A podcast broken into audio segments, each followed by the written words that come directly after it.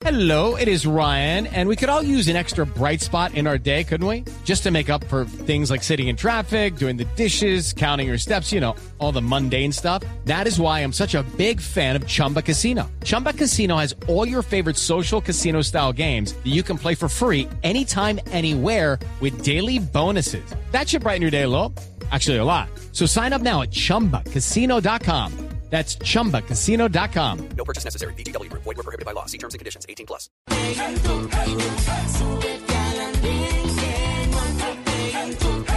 Aquí tú podrás compartir, debatir lo que a ti, lo que a mí nos pueda interesar. Son muchas voces unidas en una. ¿Quién te viene a callar? Hey, ¿Cómo va tu país? ¿Cómo va la economía? ¿Cómo ve la sociedad? Hey, ¿Qué tú puedes decir? Si te quedas te preguntas solo ven, ven.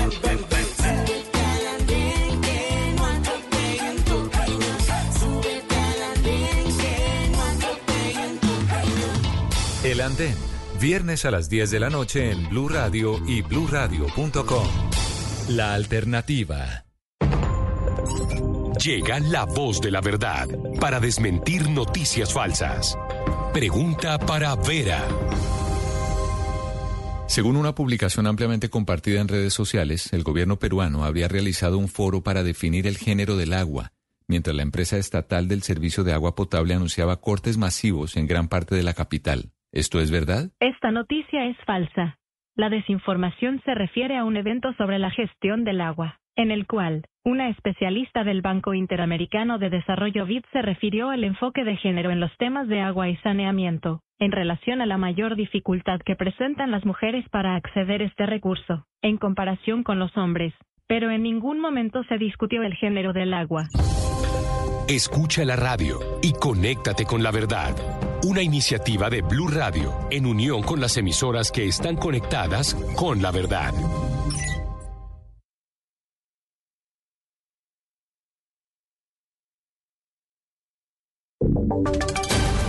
Voces y sonidos de Colombia y el mundo en Blue Radio y bluradio.com, porque la verdad es de todos. 10 de la noche, un minuto, momento de actualizar las noticias más importantes de Colombia y el mundo. Y comenzamos con noticias desde el Catatumbo, porque habló la familia de la joven de estudiante de 19 años que fue secuestrada hoy, justamente cuando se transmovilizaba en una de las vías de esta región del país. La información la tiene Cristian Santiago. El desespero y la angustia se apodera de la familia de Silvia Juliana Carvajal Montaño, la estudiante de bacteriología de 19 años de edad, que fue secuestrada en cercanías al municipio de Sardinata, en norte de Santander. Su mamá, Yasmín Montaño, hizo un llamado a los captores. No sabemos el paradero de ella, necesitamos saber quién la tiene, eh, que por favor le respeten sus derechos, que le respeten la vida, el buen trato y que por favor no la, no la, entreguen. En el Catatumbo son cuatro personas las que permanecen en cautiverio. Además de Silvia, este flagelo lo vive Fabián Arias, Sanín Mena y Evangelista Borges, de quienes no se conoce de su paradero. Pues justamente uno de los llamados de las diferentes entidades y organizaciones del gobierno tiene que ver con la liberación de todos los secuestrados, en especial los que están en poder del grupo ELN que sigue en esa negociación con el gobierno nacional. Cambiamos de información y hablamos de la respuesta que dio la alcaldía de Medellín luego de que la fiscalía imputara a varios de sus exfuncionarios por presuntas irregularidades de corrupción en diferentes contratos que hicieron para proyectos de la ciudad. Dicen que están prestos a entregar toda la información, pero que confían en la inocencia de esos trabajadores. Julián Vázquez. Un día después de conocerse que la Fiscalía General de la Nación le imputará cargos a siete exfuncionarios de la Alcaldía de Medellín involucrados en presuntos actos de corrupción en contratos por 67.500 millones de pesos, la Administración Distrital salió en su defensa. Por medio de un comunicado expresó que, abro comillas, la Alcaldía está plenamente convencida de que las exfuncionarias han llevado a cabo sus responsabilidades con integridad y transparencia conforme lo dispone la ley. Cierro comillas. Por su parte, el alcalde encargado, Óscar Hurtado, señaló que son respetuosos del trabajo de las instituciones. Nosotros siempre estamos ahí dando la cara, con las puertas abiertas. Los organismos de control tienen toda la facultad y sobre todo tienen todo el respeto de nosotros. Finalmente, la alcaldía asegura que las entidades descentralizadas que conforman el conglomerado público como Metroparques y el área metropolitana gozan de autonomía administrativa, jurídica y financiera para el cumplimiento de su objetivo misional. Y a prisión fueron enviados dos hombres que fueron capturados cuando se les halló en su poder 16 fusiles y otros elementos de guerra en el Valle del Cauca. Justamente fueron descubiertos en medio de un puesto de control de la policía Alejandro Muñoz. Se trata de Milton Julio Arroyo Tamayo y Wilmar Andrés Arroyo Suárez, quienes fueron capturados en flagrancia el pasado 7 de noviembre en un puesto de control de la Policía de Carreteras en el peaje de Betania del municipio de San Pedro en el Valle del Cauca. Los hombres se movilizaban en un vehículo en el que presuntamente transportaban 16 fusiles, así como 775 cartuchos de diferente calibre y 14 proveedores. Dichos elementos estaban en el maletero del automotor. La fiscalía le imputó a los capturados los delitos de fabricación tráfico y porte de armas de fuego. Y a pesar de que los hombres no aceptaron los cargos, un juez decidió que los presuntos implicados deben cumplir una medida de aseguramiento en centro carcelario. Gracias, Alejandro. Y escuchen esta historia. En un colegio de Candelaria, en el Atlántico, los estudiantes tendrán que terminar su jornada escolar recibiendo clases en el patio porque el deterioro de los salones no va a permitir que tengan las condiciones mínimas de seguridad. Los techos y las paredes están a punto de caerse. Diana Ospino. Techos y paredes a punto de venirse abajo mantienen a más de 1.500 estudiantes del único colegio que se encuentra ubicado en el corregimiento de Leña, en Candelaria, recibiendo clases en el patio del centro educativo, pues el deterioro de las aulas mantiene con zozobra a directivos, docentes y padres de familia por miedo a que la estructura colapse y caiga sobre los niños. Al menos así lo confirmó Milena Rodríguez, miembro de la Junta de Padres de Familia, quien asegura que los salones de clases tampoco cuentan con abanicos, el total de las sillas para que los estudiantes puedan sentarse y además el colegio ni siquiera tiene suministro de agua potable. Las aulas de clase tienen una mala estructura, los pisos están rajados, las columnas están rajadas, no hay ventilación. Los padres piden a la alcaldía del municipio, a la gobernación del Atlántico y a las demás autoridades que intervengan en el colegio para evitar una tragedia. Y en Santander ya las autoridades tienen listos los operativos de seguridad y movilidad para este puente festivo, teniendo en cuenta que son varios los municipios que están con sus ferias y fiestas tradicionales. Boris Tejada. Las autoridades de tránsito de Santander instalaron cuatro zonas de prevención y control en el área metropolitana de Bucaramanga y once más en los principales ejes viales del departamento para brindar seguridad en este puente festivo, en el que se busca disminuir los accidentes con respecto a la misma fecha del año anterior. Sobre el tema, el mayor de la policía, Carlos Vergara. Lo cual vamos a tener eh, áreas de, de prevención indicándole a todos nuestros transportadores, usuarios de la vía, realizando las recomendaciones de no exceder los límites de velocidad, de respetar las normas de tránsito. Vamos a estar realizándole pausas activas. En promedio se esperan que circulen por las vías de Santander unos 80 mil vehículos en este puente festivo, en el que la vía Bucaramanga-Barranca Bermeja continúa con varias restricciones. Y al cierre hablamos de deportes porque mañana será el primer día de los Juegos Deportivos Nacionales en el eje cafetero. Los detalles los trae Juan David Rivera. Valentina, mañana iniciarán los vigésimos segundos Juegos Deportivos Nacionales, la competencia multideportiva más importante del país y 14 deportes harán parte de su día inaugural. A las 7 de la mañana el patinaje artístico será el primer deporte en salir a pista, seguido del hapkido a las 8, misma hora que el squash, voleibol playa, béisbol y badminton. A las 9 lo hará el balonmano, el fútbol y el polo acuático. A las 10 empezarán las competencias de natación artística. A las 11 lo hará el porrismo. El baloncesto debutará a la 1 de la tarde y el último deporte en debutar mañana será el softball a las 6 de la tarde. Mañana mismo será también la ceremonia de inauguración en el estadio Hernán Ramírez Villega de la ciudad de Pereira. La ceremonia empezará a las 7 de la noche y contará con el desfile de las 33 delegaciones de todo el país, además de toda una puesta en escena de 200 artistas locales. Los artistas principales serán Herencia de Timbiquí Ryan Castro. Los Juegos Eje Cafetero 2023 se realizarán del 11 al 23 de noviembre y contarán con la presencia de 7.889 atletas. Nunca antes habían habido tantos atletas como esta edición. Gracias, Juan. Todo el desarrollo de estas y otras informaciones las puede encontrar en blurradio.com. También nos escuchamos en arroba blurradioco. Los dejamos con el andén. Estás escuchando Blue Radio. Hoy y siempre estamos aquí para ayudarte a cumplir tus propósitos. Abre tu cuenta para ahorrar sin un monto mínimo. En El Popular, hoy se puede, siempre se puede. Um, um, um, Ella no es la mejor meditando, pero sí ganando buena rentabilidad invirtiendo su prima con el CDT ganador de El Popular. Gana ya abriendo tu CDT desde 300 mil pesos a partir de 90 días. Además, gana premios sin rifas ni sorteos por abrir o renovar tu CDT desde 20 millones de pesos a partir de 180 días. El que la tiene clara, gana. Conoce más en bancopopular.com.co. Hoy se puede, siempre se puede. Aplica términos y condiciones. Vigencia del 27 de marzo al 31 de diciembre de 2023. Somos Grupo Aval, vigilado Superintendencia Financiera de Colombia. ¿Quién es ese Los Reyes Elizondo, una dinastía indomable, ¿podrán superar la tormenta que se les avecina? Pasión de Gavilanes, nueva temporada. Lunes a viernes después de Yo Me Llamo por Caracol Televisión.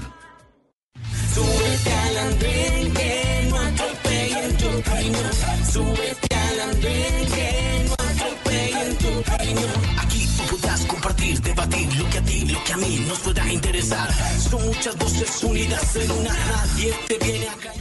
Bienvenidos, es un gusto saludarlos. Aquí comienza El Andén, el programa de jóvenes para jóvenes en el que cada semana hablamos, debatimos, conversamos sobre los hechos y las noticias de la semana. Soy Camila Carvajal, como siempre es un gusto subirme al andén. Usted puede participar en esta conversación usando el fin de semana en todas las redes sociales, numeral El Andén, en esta que fue la semana en la que por fin la guerrilla del ELN liberó al papá de Lucho Díaz. Desafortunadamente Colombia ocupó los principales titulares de la prensa en el mundo. Es que era un secuestro, ese vil delito que cometió la guerrilla con nada más y nada menos que el papá de Lucho Díaz, que quizá por ser quien es, ocupó esos principales titulares, pero no fue el único secuestro. Un informe del Ministerio de Defensa da cuenta de más de 30 secuestros de la guerrilla en 2023. Cuatro de ellos, dice la policía, todavía están activos, todavía son colombianos en cautiverio. Por eso el secuestro del papá del jugador colombiano ha servido para exigirle a la guerrilla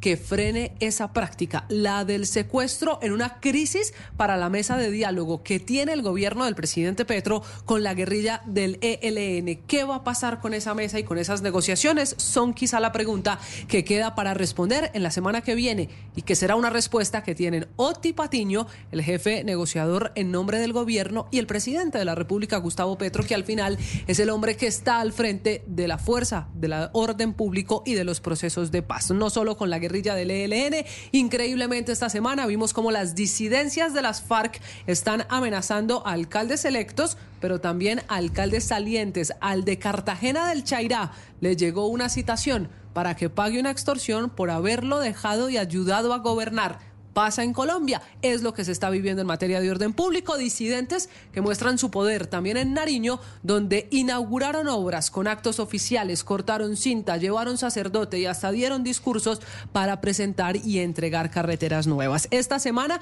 en medio de esa crisis por la situación de orden público en Colombia, sorprendió el fiscal general de la Nación, Francisco Barbosa, diciendo que por qué no hacer un plebiscito, ya que el plebiscito lo puso de moda el presidente, hablando de uno para definir el futuro del metro de Bogotá. Pues el fiscal Barbosa, que está prácticamente de frente participando en política, dice que hagamos un plebiscito para que los colombianos decidan si quieren o no procesos de paz con estos grupos armados. La semana en la que de nuevo hay problemas y al final conversaciones entre el gobierno, sus ministros de Minas y de Hacienda con el sector transportador, porque volvió a subir la gasolina, va a subir el diésel y prepara el bolsillo porque todo listo para el aumento de peajes en Colombia. Esta, que fue también la semana de los atracos en los cerros de Bogotá, con historias que conocimos de un reconocido actor, pero también un empresario, víctimas de los delincuentes en la capital del país. Y la semana de la gran reunión. Por fin se vieron en la Casa de Nariño el presidente Gustavo Petro y los gobernadores electos. Bueno, citaron a 14 de ellos, que son los que el presidente considera afines a su mandato, de movimientos que ayudaron a elegir al mandatario en la primera vuelta. Esa reunión ha causado todo tipo de análisis, pero también de polémicas, y ese es el tema de esta noche. Aquí en el andén, ¿debe el presidente Petro gobernar solo con sus amigos? ¿Gobierna para todos? ¿Y cómo va a hacerlo con gobernadores que hicieron campaña, incluso usando su gobierno y atajando sus políticas? Esa es la conversación que empezamos aquí en el andén. Vamos a hacer una primera pausa y en 30 segundos les presento a nuestros panelistas, caras nuevas que se suben al andén para enriquecer este debate. Bienvenidos. Esto es el andén. Súbete al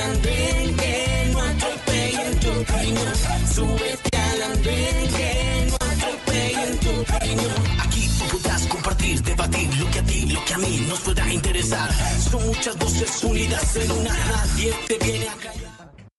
Vuelve la cita más importante de la danza en Colombia y uno de los eventos más esperados en Latinoamérica, la Bienal Internacional de Danza de Cali. Más de 500 artistas, 12 compañías internacionales y 27 compañías colombianas. Del 7 al 13 de noviembre, reservan tu boleta. Organiza ProArtes. Apoya Blue Radio.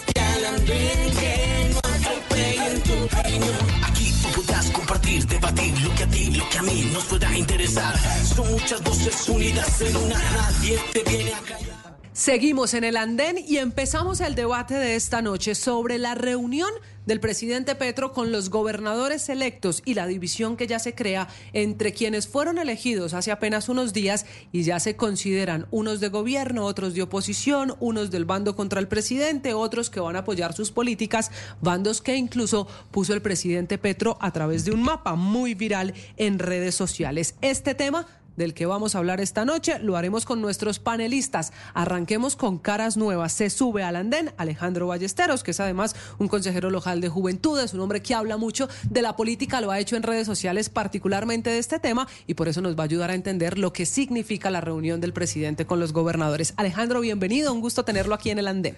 Un gusto Camila y un saludo para todas las personas que nos escuchan y nos están viendo hoy en el andén, pues precisamente agradeciendo la invitación para poder discutir de este tema tan importante que yo creo que va a poner la discusión sobre la gobernabilidad de estos años que le quedan al presidente Gustavo Petro y sobre todo cómo va a empezar a coordinar esa agenda programática en todo el país. Entonces muy feliz de estar acá y de poder enriquecer este debate. Que hablemos del gobierno nacional, pero desde las regiones, porque al final eso es lo que representan cada uno de los gobernadores. Saludo también esta noche a Daniel Salguero, que es miembro de Colombia Humana y que ha decidido subirse al andén. Daniel, bienvenido, buenas noches. Buenas noches, mil gracias Camila, a los compañeros Alejandro y Jonathan, eh, a todas las personas que nos ven, mil gracias.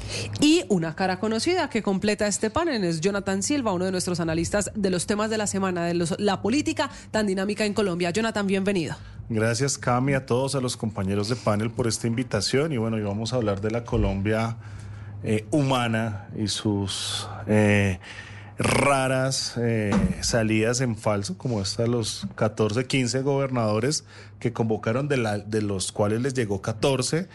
Y bueno, lamentable cómo dividir el país entre petristas y no petristas, pero bueno, vamos a analizar quiénes están curiosamente entre esos 14 gobernadores. Bueno, si usted tiene razón, invitaron a 15, llegaron 14, no llegó el gobernador electo de Magdalena porque el gobernador estaba de anfitrión en el otro encuentro, también de gobernadores de la Federación de Departamentos que se hizo en Santa Marta. Alejandro, quiero arrancar con usted. El presidente Gustavo Petro, incluso desde su discurso de posesión, cuando recién llegó a la Casa de Nariño, habló de la importancia de la unidad en un país como Colombia cada vez más polarizado.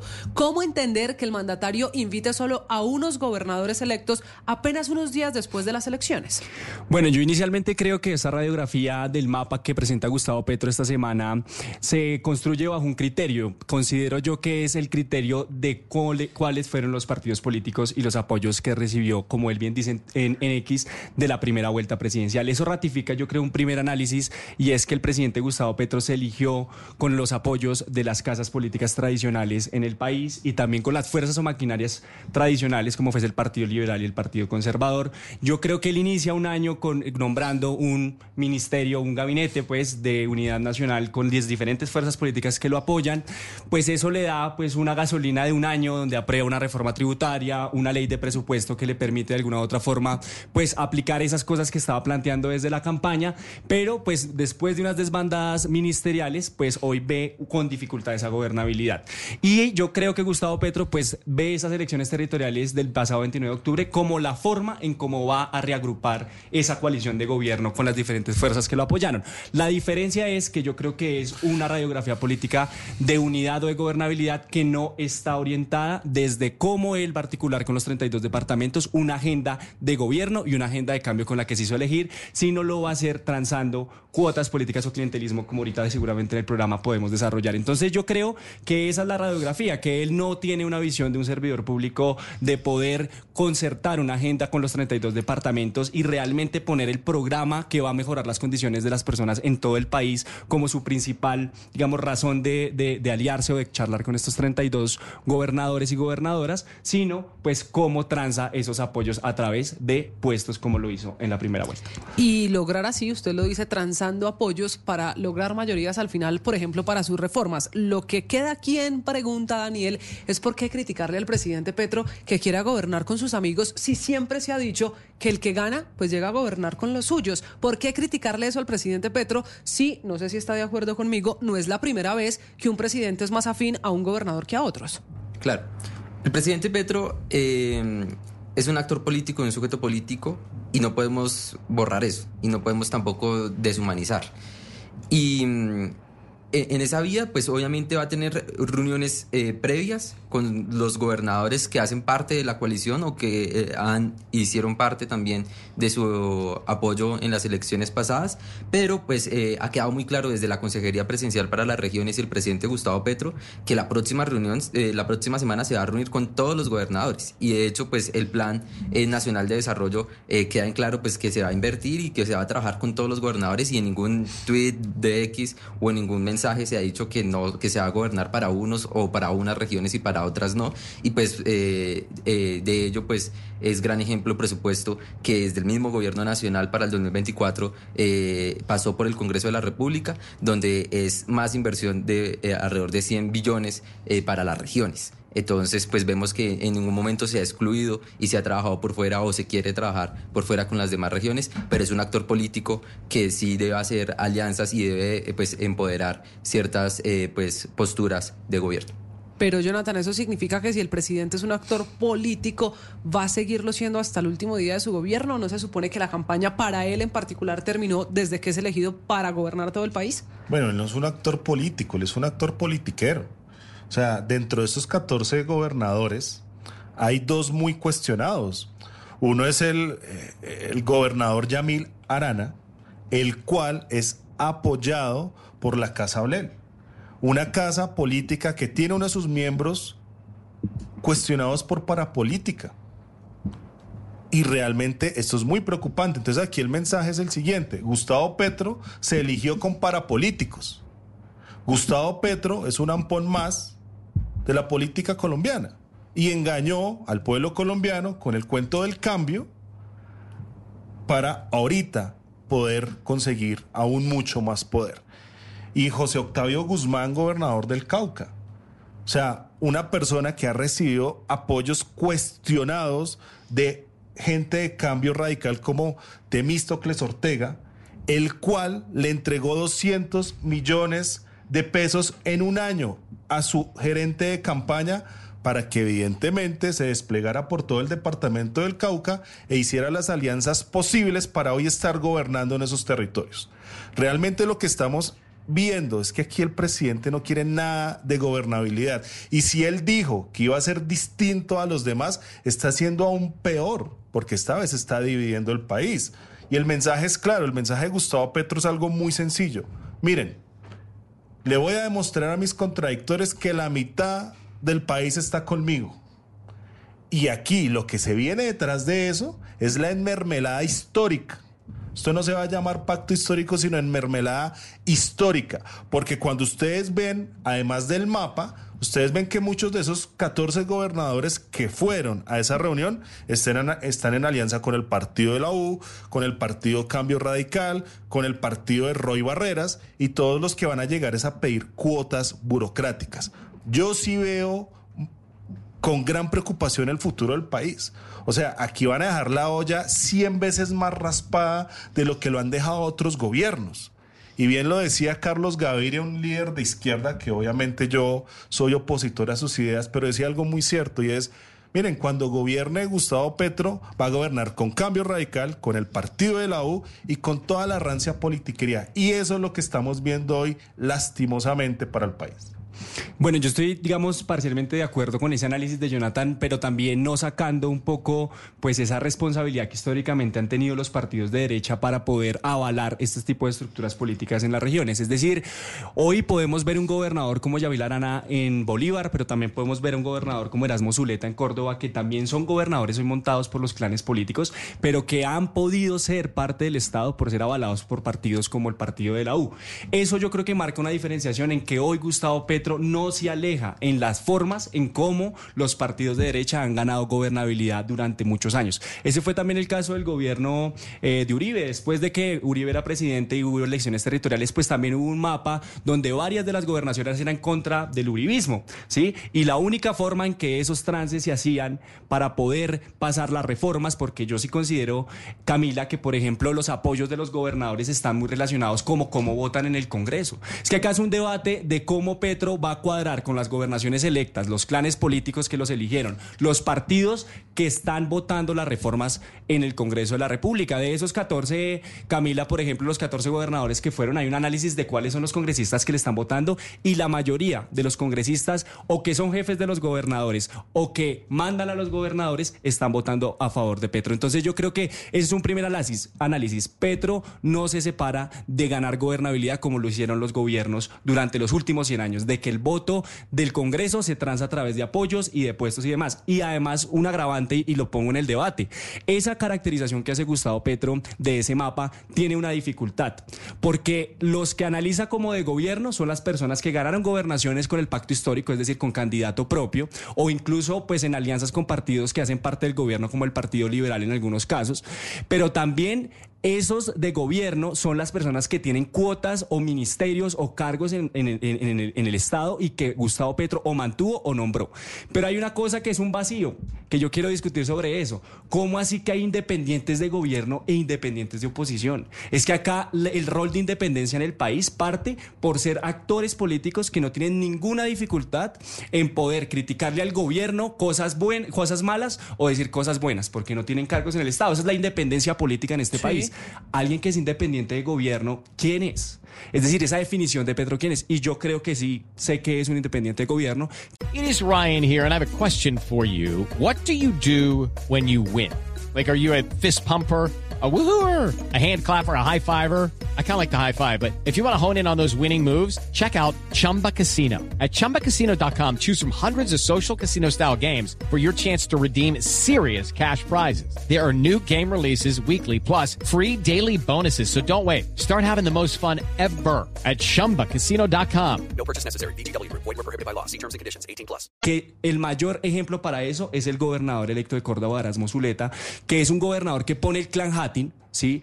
que además tiene un relacionamiento con la condenada por parapolítica Isma Zuleta. Que el presidente pinta en el mapa como un rosado, el fucsia de los que son independientes pero cercanitos al gobierno. Y yo creo que son cercanos al gobierno precisamente por esta relación, porque entonces Erasmo Zuleta, que se eligió con el partido de la U, además con el apoyo de Zulma Zuleta, que fue condenada por parapolítica, ¿sí? Pero además recordemos una cosa, no fue Gustavo Petro el que en el evento de Lorica en Córdoba, una tarima supremamente grandísima se la puso eh, Zulma Zuleta.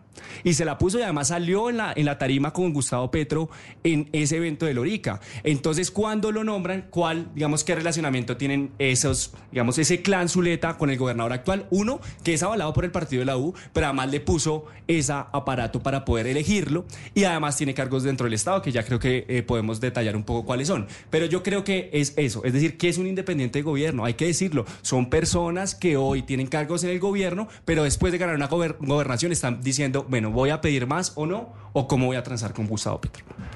Bueno, eh, Gustavo Petro, eh, cuando se, se, conformó el pacto histórico, nosotros dentro de nuestra base eh, de, ideario, pues obviamente está la lucha anticorrupción y, y nosotros es, es nuestra gran bandera. Ahora reconocemos que hay muchos errores y personas que estuvieron en la campaña eh, que, que, se infiltraron y personas que estuvieron en la campaña que al momento ya se ha manifestado pues su salida, pero dejamos muy claro que mm, eh, al momento y a hoy no tenemos personas eh, que estén en el círculo o estén dentro de los ministerios, que hagan parte de, de la parapolítica o hagan parte de la política eh, pues que acaban de nombrar eh, Jonathan y Alejandro. Nosotros eh, hemos hecho distintas reuniones tratando de depurar esa gente que, que en su momento quizás quiso entrar eh, a la campaña y que actualmente expresamos que lo, que se quiere hacer es gobernar con los 32 eh, eh, departamentos de, Colombia de la mejor manera y nunca se ha dicho que se va a gobernar para unos y para otros sí. Entonces, Pero yo ahí sí te quiero recordar algo, es que como que no están dentro del gobierno personas de los clanes políticos más corruptos de este país. Yo sí les quiero recordar pues todo este clan de Laura Sarabia, Armando Be- Benedetti, Roy Barreras, el Ministerio de las TICs en- a cargo de quién está, de Mauricio Liscano, un volteador profesional de tierras. O sea, realmente la corrupción está en el gobierno desde el primer día que pisó la Casa de Nariño, eso es una realidad. Y curiosamente en este país, la gran diferencia entre los gobiernos anteriores, yo ya lo he dicho aquí, es que entregaban la mermelada con la mano derecha. Este la entrega con la mano izquierda, pero se la entregan a los mismos. Y aquí hay un poder detrás de todo esto y evidentemente es el santismo. El santismo está en, en- en la- los, en las regiones muy fuerte y está en los ministerios. Claro, las únicas personas que hoy están dentro de un gobierno 100% pre- petristas es el Ministerio de la Igualdad. Les tocó crear un ministerio para meter a los petristas, a lo más cínico de la política colombiana. Entonces yo sí creo que evidentemente este gobierno ya quedó desenmascarado hace rato. Pero Y Laura está Sarabia no le dio ningún proceso eh, culminado en este momento. Mira, Laura Sarabia. Laura Sarabia viene, ¿de dónde viene? De Armando Benedetti, una persona cuestionada por corrupción, estaba en su UTL.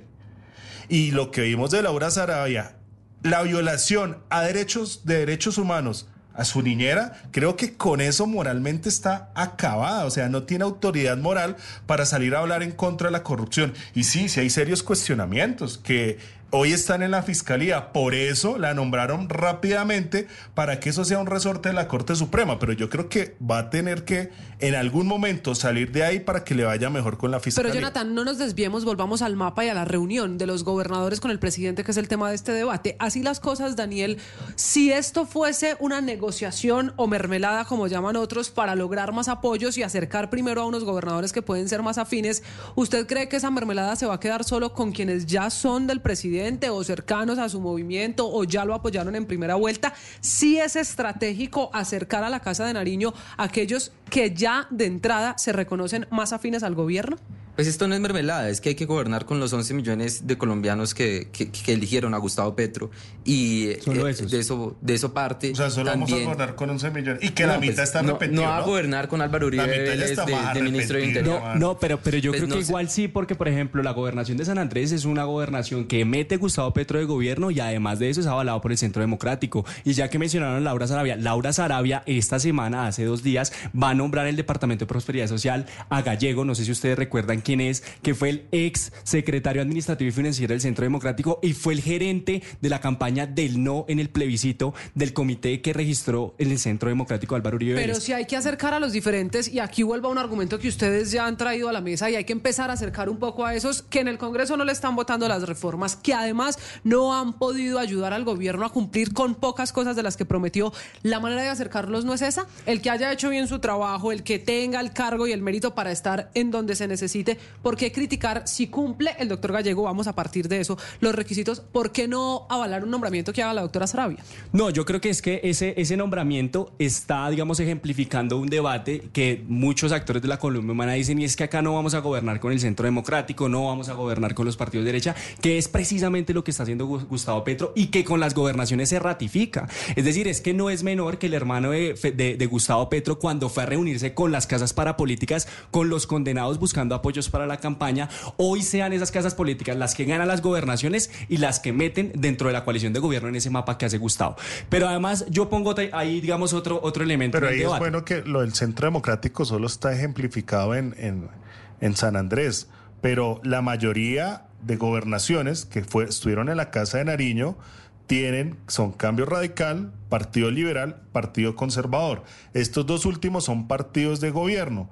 Todavía no entiendo cambio radical que hace ahí, pero ya sabemos que aquí los políticos realmente no defienden un ideario, sino defienden es que se incremente obviamente sus arcas con burocracia y clientelismo. Pero es que Camila está planteando algo y la respuesta es sencilla. Es que Gustavo Petro no está acercando a los diferentes, está acercando a las personas que puede comprar y puede manipular, porque él le interesa que en el 2026 no perder de alguna u otra forma el poder en cuerpo ajeno. Entonces, es que esto es muy fácil de entender. Esto es las mismas estrategias que han utilizado gobiernos pasados, que esto es lo que tiene indignado a los colombianos. Al colombiano de pie que le indigna, porque eh, todavía la, eh, la abstención en Colombia es mayoría, porque es que siguen gobernando los mismos zampones. Y sí, el, el, el, el, argumento de que es que este tiene las cualidades, es que este hace bien su trabajo, pero curiosamente hablando de las gobernaciones, los que están apoyando, entre comillas, hoy a Gustavo Petro, se caracterizan por algo, y es que son clientelistas profesionales. O sea, este gobierno es el gobierno del cambio, pero de pañales, porque le toca embarrada tras embarrada. Creo que vamos a tener que definitivamente hacer entre comillas, un juicio político al Partido Conservador, al Partido Liberal y a Cambio Radical, porque aquí están jugando. En el Congreso son de oposición, pero en las regiones son de gobierno al parecer. O sea, es que eso es un tema de análisis más profundo de lo que la gente en la calle ya sabe y es compra de votos, ofrecen cargos a cambio de elecciones, etcétera. Bueno, pero yo creo que ahí además hay que ratificar eso. Uno, es decir, la unidad y la gobernabilidad que está buscando Petro, es decir, acercar a esas personas que, que precisamente son, digamos, diferentes al proyecto político que plantean sí. los sectores de izquierda, al menos ideológicamente, pues no, él decidió hacerlo a través de cómo lo han hecho históricamente los partidos tradicionales y quienes han mal gobernado este país. Es decir, Petro decidió a través de la mermelada hacer la gobernabilidad.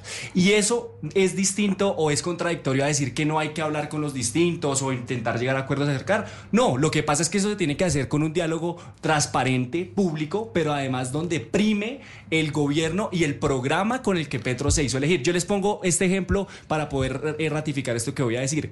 Petro tiene como una de las banderas principales todo el tema de cómo Colombia se va a adaptar a la, al cambio climático y cómo va a contrarrestar esos efectos del cambio climático. Tiene todo el tema de cómo va a ser la protección de la Amazonía para poder hacer esa captación de CO2 y poder avanzar en esa en esa adaptación del cambio climático. Pero entonces yo me hago esta pregunta, si a Petro le importa esa bandera y quiere poder materializarla en los, en los departamentos de la Amazonía colombiana, ¿cómo es posible que entonces en la reunión de los gobernadores solo invita a tres departamentos como Amazonas, Baupés y Guainía, pero deja por fuera a Bichá y Caquetá, que son pero supremamente muestra de eso son los 820 mil millones de pesos que se destinaron eh, para el presupuesto del 2024 para la, para la no deforestación. ¿Y quién de ejecuta Amazonas. el presupuesto en los departamentos? Las pero es que él, ¿Pero no ha quién? dicho que ¿Quién? no O lo sea, va a ¿quién es hacer con los gobernadores. ¿Cuándo ha dicho que no lo va a hacer con los gobernadores? La próxima semana se va a reunir con los 32 gobernadores y ahí se va a hablar eso. O sea, no se tiene que, que excluir que porque estuvo una reunión posterior eh, no se va a gobernar con los 32. Pero eso entonces- nunca ha salido pero- del Twitter, pero nunca se ha dicho ¿por qué ningún se reúne, comunicado. ¿Por qué se reúne solo con 14 y no con los 32 de primeras? ¿Tú- ¿Cuál es su análisis sobre eso? Porque es que es un actor político y está haciendo eh, pues eh, fortalezas con, sus, con su partido de coalición.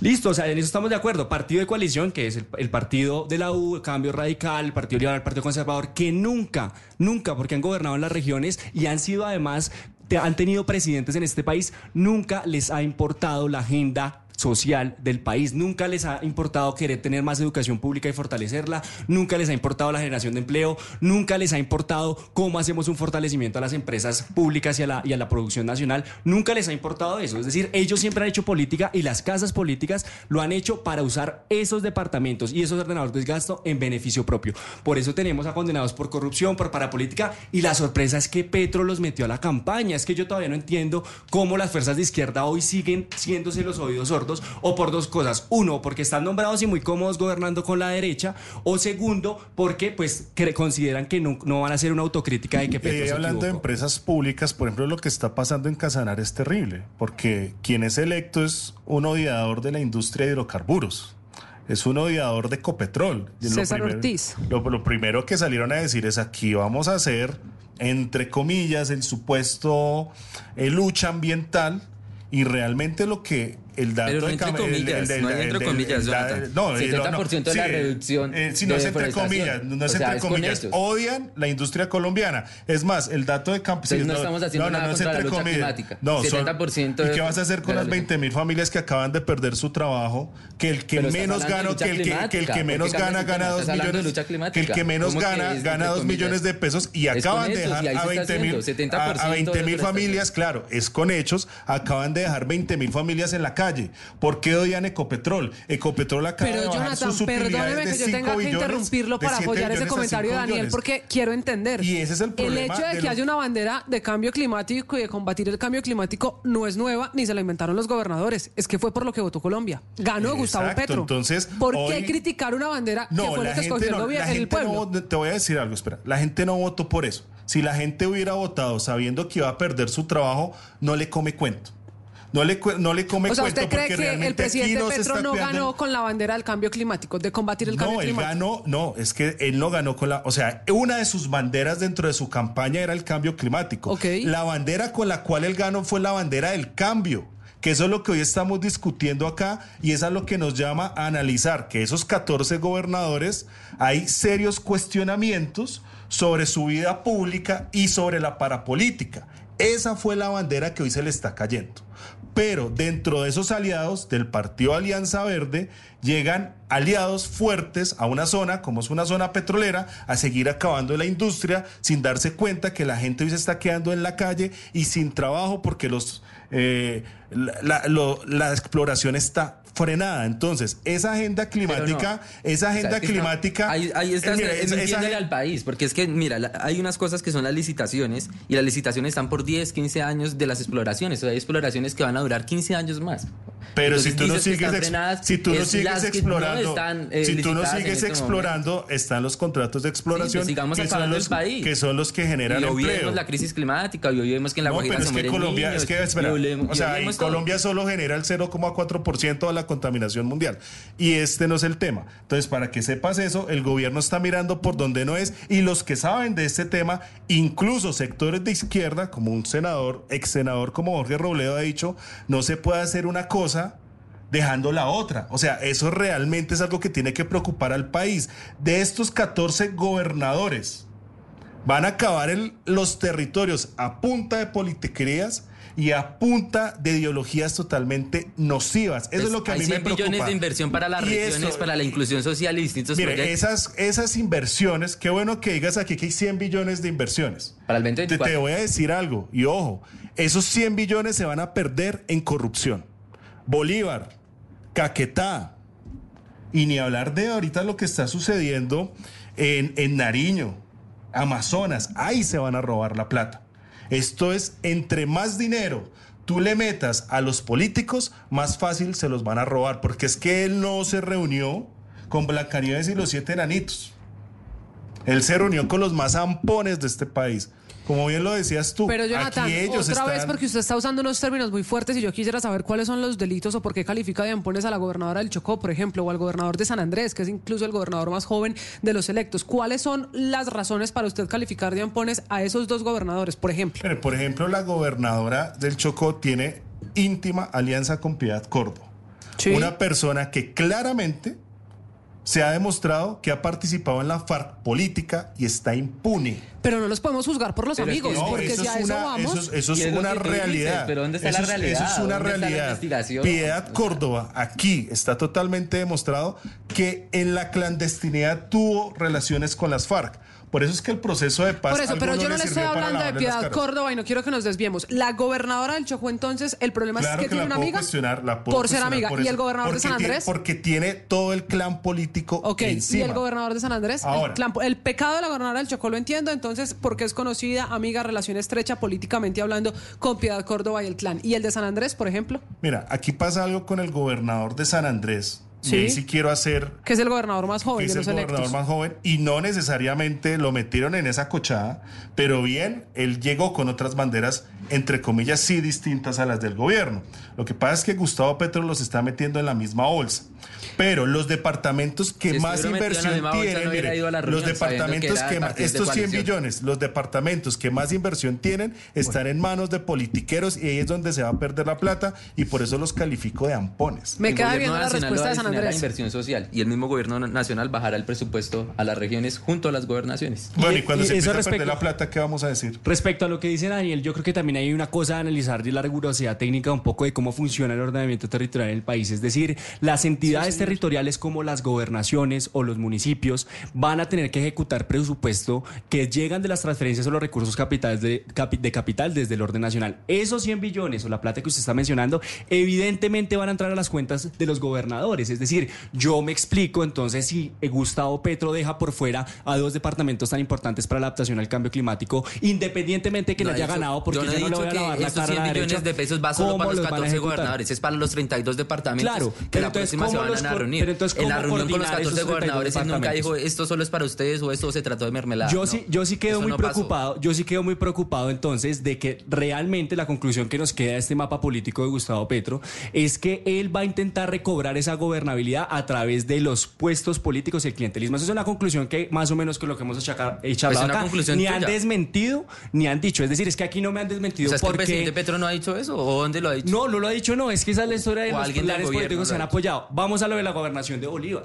La gobernación de Bolívar ha sido una go- un, un departamento que ha sido trabajado o más o menos manejado por el clan Blel. Vicente Blel, que fue condenado por parapolítica en el año 2010, y- 2010, nueve años, puso de gobernador a su hijo, que se llama igual, pero vamos a decirle Vicentico Blel, y Vicentico Blel fue gobernador y puso de secretario de salud de esa gobernación a Álvaro González Holman. ¿Sabe quién es Álvaro González Holman? Fue el que nombraron director de infancia en el ICBF Baracaldo de Gustavo Petro.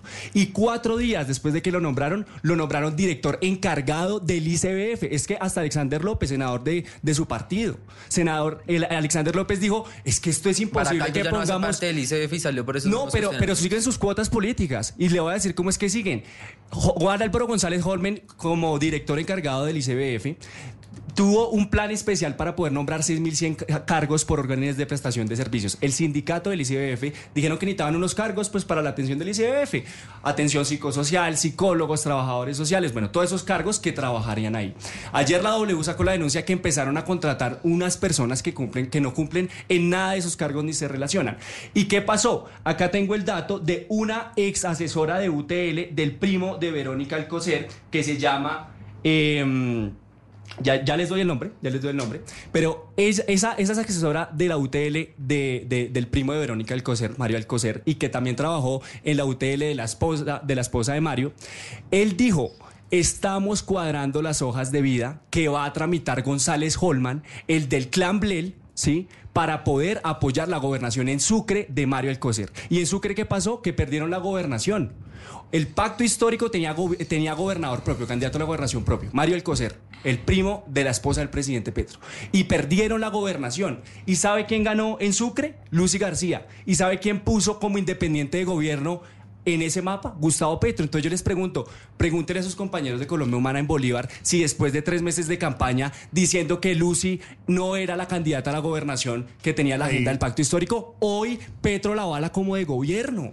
O sea, tres meses criticando a lo que hoy Petro dice, no, pues se tendrán que tragar el sapo, ¿sí? Pero esos son los tipos de apoyos que Petro pone en independiente de gobierno porque los tiene atados en el Estado. Ahí, ahí quiero, quiero, quiero responder algo del tema de San Andrés.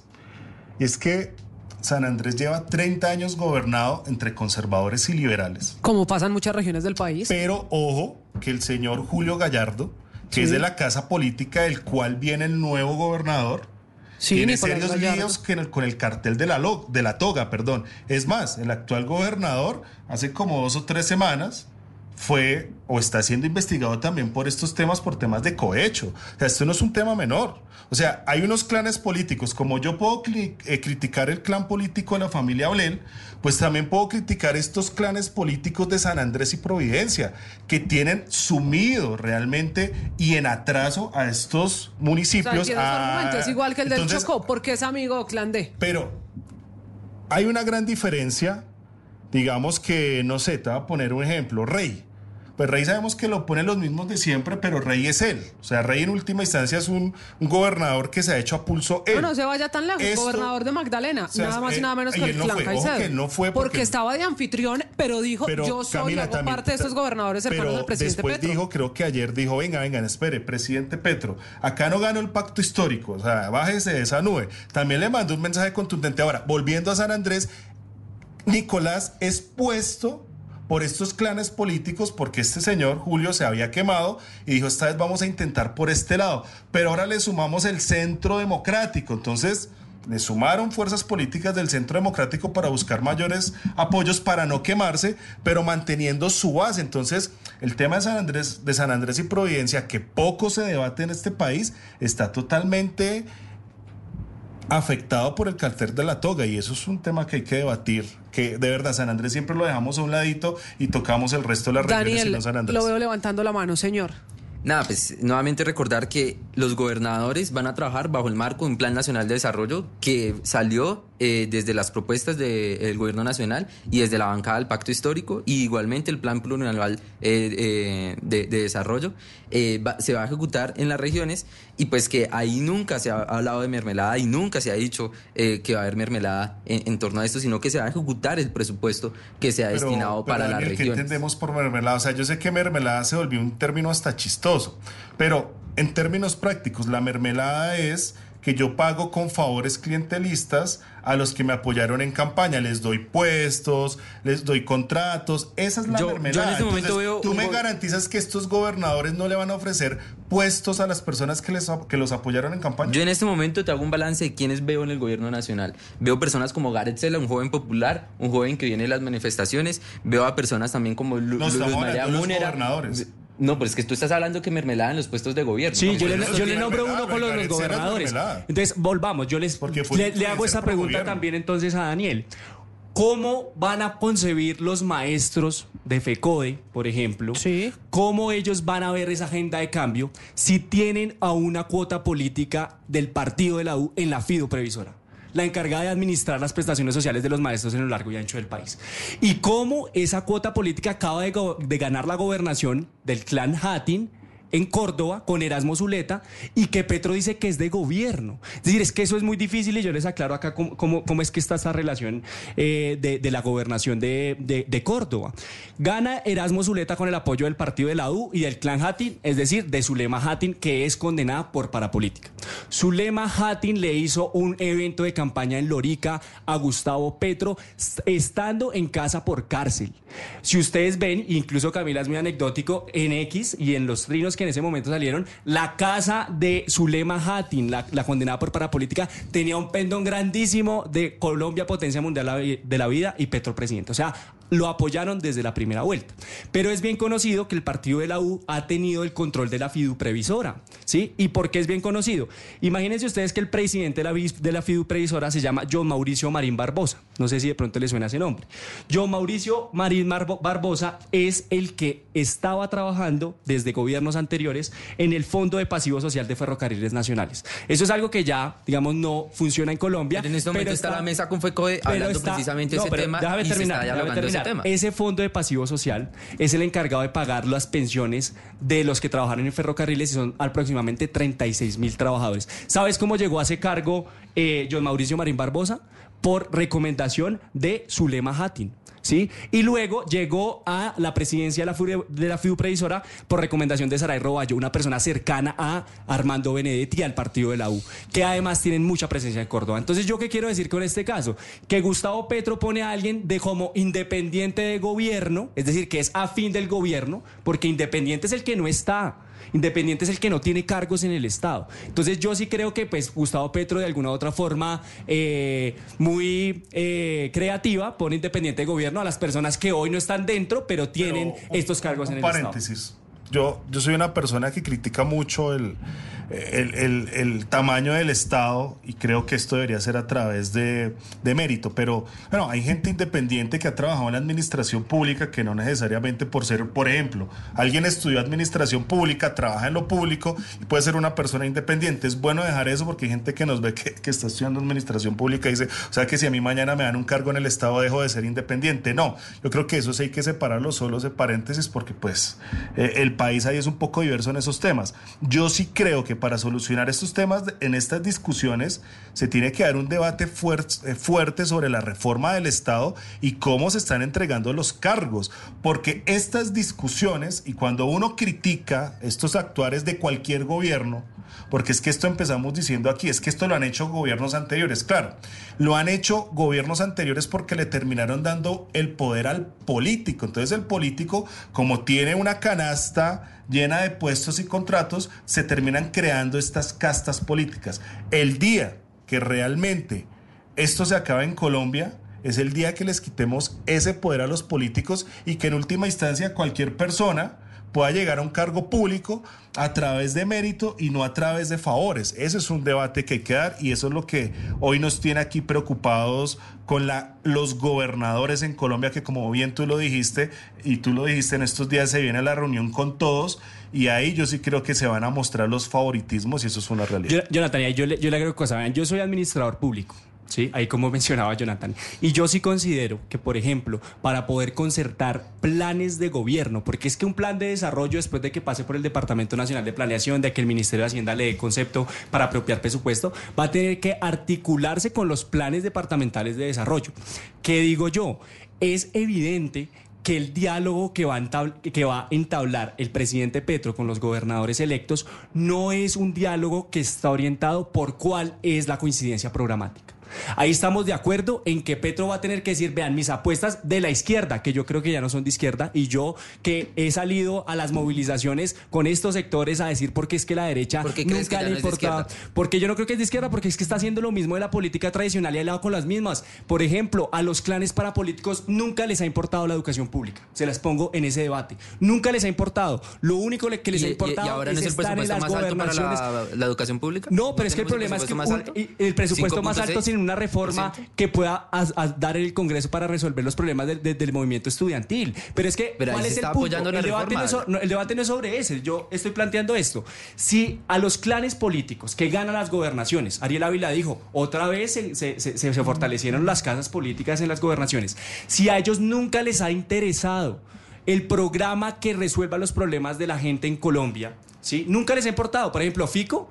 Ahorita no fue invitado a la, a la- a la reunión de los gobernadores. ¿Pero por qué? Pues porque van a hacer lo que quieran en la gobernación de Antioquia, como Pero se siempre lo tiene ha que el ejecutar el plan plurianual de Claro, de seguramente lo van a tener que ejecutar, pero lo que digo es no hay una afinidad programática sino clientelar. Y como no hay una afinidad programática, yo sí me pregunto Pero ese es el ejercicio ¿dónde es- también de las qué- asambleas qué le van a decir- departamentales, ¿Qué le van a de decir a la gente? ¿Qué le van a decir a la de gente? Desarrollo. ¿Qué le van a decir a la gente después de que cuatro años de pase Petro tengamos las mismas dificultades en No materia social? tener las mismas porque dificultades. tuvieron No que vamos correr la línea programática por dar no, puestos vamos- y no tener se ha corrido la línea. Esa es la programática, realidad. No se ha corrido la línea programática porque es que se va a ejecutar, porque es que el Plan Nacional de Desarrollo se va a ejecutar. Y para eso también tenemos mayorías de asambleas, en las juntas de acción comunal, de las juntas administradoras locales y, y en las comunas también somos Y en mayorías el Congreso, histórico. en la reforma a la salud se les, va- se les está rompiendo. Y la gente que le está votando la reforma a la salud fue los que metió Petro en ese mapa a las gobernaciones. Pero porque es que los volvamos a este mapa porque además hace un momento Alejandro hablaba de Antioquia y entonces también es muy importante que hablemos en el mapa. Hay solo seis departamentos pintados de azul oscuro. El color con el que el presidente en su mapa identificó a aquellos gobernadores que de entrada considera oposición plena a su gobierno. Están allí por ejemplo la gobernadora del Meta la gobernación de Caquetá también está Quindío. Aparece César y ni más faltaba obviamente Santander porque ganó quien fue general de la Juvenal. el ejército, el general Juvenal Díaz, un hombre que salió en el recorte de generales que hizo el gobierno Petro cuando llegó, y Antioquia, que es muy particular, porque allí volvió el uribismo con Andrés Julián Rendón. ¿Cómo van a ser estos gobernadores, Daniel, para cumplir sus promesas, para literalmente gobernar si antes de posesionarse ya son considerados de oposición y de alguna manera excluidos de la idea general que tiene el presidente? ¿Usted qué cree que les va a tocar hacer a ellos? Es sencillo, tienen que gobernar junto al presidente porque es que se, se eligió un presidente y así lo, lo eligieron los colombianos, 11 millones de colombianos. Y pues tienen que gobernar con un plan nacional de desarrollo, o sea, no se pueden salir por fuera de eso. Y pues el plan nacional de desarrollo da unas líneas de inversión, da unas líneas programáticas que, que- se tienen que respetar. Nosotros respetamos la democracia y pues así sean eh, de partidos de oposición, pues se va a gobernar con ellos y se va a trabajar con ellos. cumpliendo el plan de desarrollo que entre otras cosas dice, por ejemplo, Alejandro, que habrá paz total y que hay unas negociaciones con grupos armados. De unas negociaciones de las que ya quienes ganaron en Antioquia dicen no estamos de acuerdo. Si el pueblo eligió a unos en las regiones que van en contra de los planes nacionales del presidente Petro, ¿cómo queda la gobernabilidad en esos departamentos que le acabo de mencionar hoy pintados en azules, ya catalogados de oposición? Bueno, pues yo creo que, por ejemplo, uno de esos que están catalogados en azules y que me parece un ejemplo también es el tema de Bogotá. Por Sí. ejemplo, Carlos Fernando Galán, en ese mapa que pone Petro, es independiente de oposición. Pero sí llama mucho la atención, por ejemplo, cómo coincide o cómo categoriza esas fuerzas políticas Gustavo Petro, porque el nuevo liberalismo, por ejemplo, de Carlos Fernando Galán, que hoy gana la alcaldía de Bogotá, es un partido político que avaló gobernaciones que también hacen parte del gobierno. Camila, por ejemplo, esa gobernación de Córdoba de Erasmo Zuleta es una gobernación que es inicialmente apoyada por el nuevo liberalismo. Que Juan Manuel Galán hizo toda una campaña en Córdoba para que lo pusieran de gobernador apoyado por el clan Hati. Entonces yo creo que cuando hay ese tipo, y, y Galán y un poco estos independientes juegan a lo mismo de Petro, en tener gobernabilidad a través del clientelismo y la mermelada. Entonces yo creo que en estos temas de relevancia nacional, como la paz total, pero yo también digo, todo el tema de cambio climático, eso van a ser agendas que van a quedar relegadas porque vamos a estar en cómo Fico entonces se va a pelear con Gustavo Petro, cuáles van a ser los, el clientelismo o cómo van a entrar a jugar ahí, o los otros gobernadores independientes. Ahora, Fico yo dudo mucho que vaya a entrar a ver qué va a ganar el gobierno nacional porque ya tiene una alcaldía, por ejemplo, o el gobernador de Antioquia. Sí, es decir, estos, departamentos que en la gobernación y la alcaldía fueron independientes. Entonces, eso ratifica lo mismo. No hay una afinidad programática. Pero no pueden tirar a la basura el plan plurianual de inversión ni el plan nacional de desarrollo. O sea, no lo, o sea, no, ay, no lo quiero ejecutar y no lo ejecutan. Eso no se puede. Pues eso es una cosa, pues también como yo creo, pues si ustedes le tienen fe a Fico de que vaya a decir entonces que va a hacer lo que el Plan Nacional de Desarrollo dice en paz total, pues eso sí es problema de ustedes, pero yo no creo, porque es que ellos han hecho política de solo para poder ganar a través del clientelismo del Estado. ¿Sí? Ellos nunca se han preocupado por la educación Pero pública en este hay país. que que hay que tener en cuenta algo, eh, que el tema de Fico por el cual ganó eh, también fue porque pues la alcaldía de Daniel Quintero fue terrible, o sea, a nadie lo, fulminan, nadie lo fulminan 70-30 porque sí, porque ay no, el, el alcalde saliente fue el mejor, ni a Bolívar le pasó eso aquí en Bogotá. Entonces, eh, yo creo que los gobernadores tienen que buscar independencia independientemente del gobierno que esté. Ahora, a mí se me viene a la cabeza algo y fue la, la época de, de Navarro en Nariño. Un, Navarro siempre fue un poco opositor a ciertos gobiernos, pero su- supo manejar la situación y sacar temas adelante en Nariño. Yo lo que creo es que aquí, de alguna otra forma, uno puede ser de oposición, pero hay una realidad. Todos, todos los gobernadores tienen que ir a Casa de Nariño a pedir presupuesto. Esa es una realidad. Y tienen las puertas Entonces, abiertas. aquí lo que vamos a ver es qué tan dispuesto está el presidente a abrir esas puertas y a no, 100%. manipuli- a no, a no- a no manipular como si lo intentó de hacer en Bogotá. Gracias a Dios perdió las elecciones en Bogotá, pero donde Bolívar quede de segundo, créanme que la, retor- eh, la narrativa del presidente sería otra frente al tema del metro. Él ya le bajó y dijo, bueno, háganlo como quieran, pero si no, No ha hubiera dicho sido que lo así, hagan como quieran, si- si no- si no fuera así, si no fuera así, estaría súper subido en el tema de su plebiscito. Entonces Y yo no lo es que su creo- tema, es el tema de muchos bogotanos no, también. pues ya, que pues queremos ya un metro con Eh, dignidad no, para el- nosotros. No ha el- perdido. El, presidente No tiene, el presidente tiene un argumento, dice, en las urnas la gente elige si quiere el metro así o no. La gente se manifestó por más que, si ese es el argumento del presidente, y yo entiendo las diferencias que hay en, tema, en temas del metro. Pero ahora, yendo a otras regiones, yo creo que los gobernadores les va a tocar de alguna u otra forma, si quieren sacar temas adelante, hablar con el gobierno. Si se van a meter, Están totalmente se van a invitados y la próxima semana si van se a van a a meter, se si se van no. a meter en una oposición rancia, no creo que les vaya a ir tan bien, pero tienen que hablar Sí. con el presidente, esa es una realidad. Ahora, y esto sí es muy cierto y ya lo, lo- lo mostró el presidente, sí van a haber favoritismos con gobernadores. Claro, va a haber más, facili- más facilidad de unos gobernadores acceder a presupuesto, claro, de soluciones más rápidas, claro, porque el gobierno tiene que mostrar gestión donde los gobernadores que supuestamente son de su línea. Se nos está acabando el tiempo, señores. Quiero cerrar con una pregunta para todos. Pensando que ya se dio la primera reunión con aquellos gobernadores afines al presidente Gustavo Petro y viene la del resto citada para la próxima semana en lo que tanto ha insistido Daniel, ¿habrá o no habrá acuerdo nacional como ha invitado el presidente y el gobierno a través de sus ministros para poder gobernar? Arranco con usted, Daniel. ¿Habrá o no habrá acuerdo nacional con este mapa como quedó constituido el poder regional en Colombia? Sí va a haber un acuerdo nacional porque esto, eh, insisto, esto va en una propuesta programática, acá no va a haber mermelada y nunca se ha hablado de mermelada, acá estamos por lo, que nos eligieron los colombianos y es realmente una propuesta de cambio que se está cumpliendo con hechos como, le- como les acabo de nombrar y, va a haber un gran acuerdo nacional, obviamente con voces eh, pues críticas y etcétera, pero pues creo que es necesario. Aquí, Daniel, sí. Jonathan, ¿usted qué cree? ¿Habrá acuerdo nacional? Yo ya acabo de decir el deber ser, pero la realidad política colombiana es que no va a haber acuerdo nacional. Estamos a dos años de elecciones, esto se va a intensificar, la polarización se va a intensificar de lado y de lado. El gobierno sabemos que es un gobierno narcisista, que si no le dan la razón, pues se despliega en Twitter y empieza a insultar a todo el mundo. Y pues los gobernantes de, de oposición van a querer mantener la oposición hasta 2026, hasta que ellos crean que van a vencer a Gustavo Petro en las urnas. Entonces aquí no va a haber ningún acuerdo. Va a haber una lucha política intensa en temas de opinión y el país no va a estar unido, al menos hasta que cambiemos este gobierno. Y en su caso, para finalizar, Alejandro, ¿habrá acuerdo nacional como quedaron constituidas las fuerzas políticas en las regiones? Bueno, yo creo que ese acuerdo nacional ya hay un primer esbozo de donde solo citan a 14 gobernadores, solo da una conclusión y es que Petro va a intentar ganar gobernabilidad para poder aprobar sus reformas en el Congreso a través de los jefes políticos, de esos congresistas o de esos gobernadores, porque sabemos que esa es una moneda de cambio.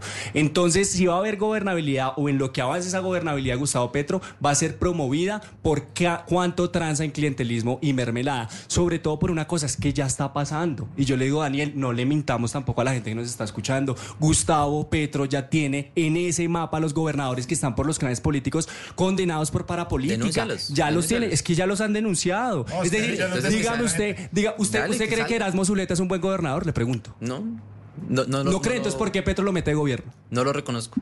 Ah, bueno, entonces usted le pregunto otra vez. ¿Usted cree, por ejemplo, que el gobernador Yamil Arana es un buen gobernador? Tú acabas de, de- de decir... ¿Es un buen gobernador?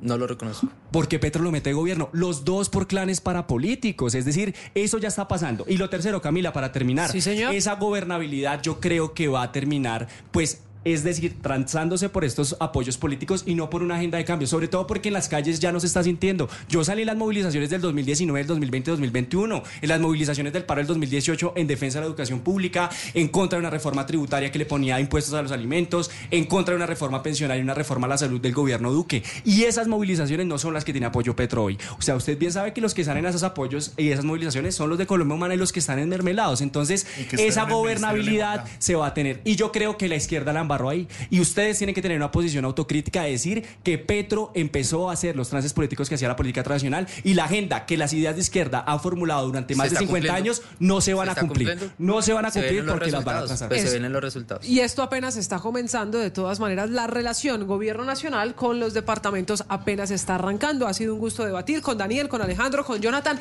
Señores, se nos acabó el tiempo. Aquí les dejo anotado los que creen que sí, los que creen que no, lo sabremos a partir del primero de enero. Un gusto debatir con ustedes. Gracias por Muchas haberse gracias, subido a este. El Andén. Esta discusión sigue en redes sociales. Nos vemos, nos leemos, nos oímos usando numeral El Andén. Chao.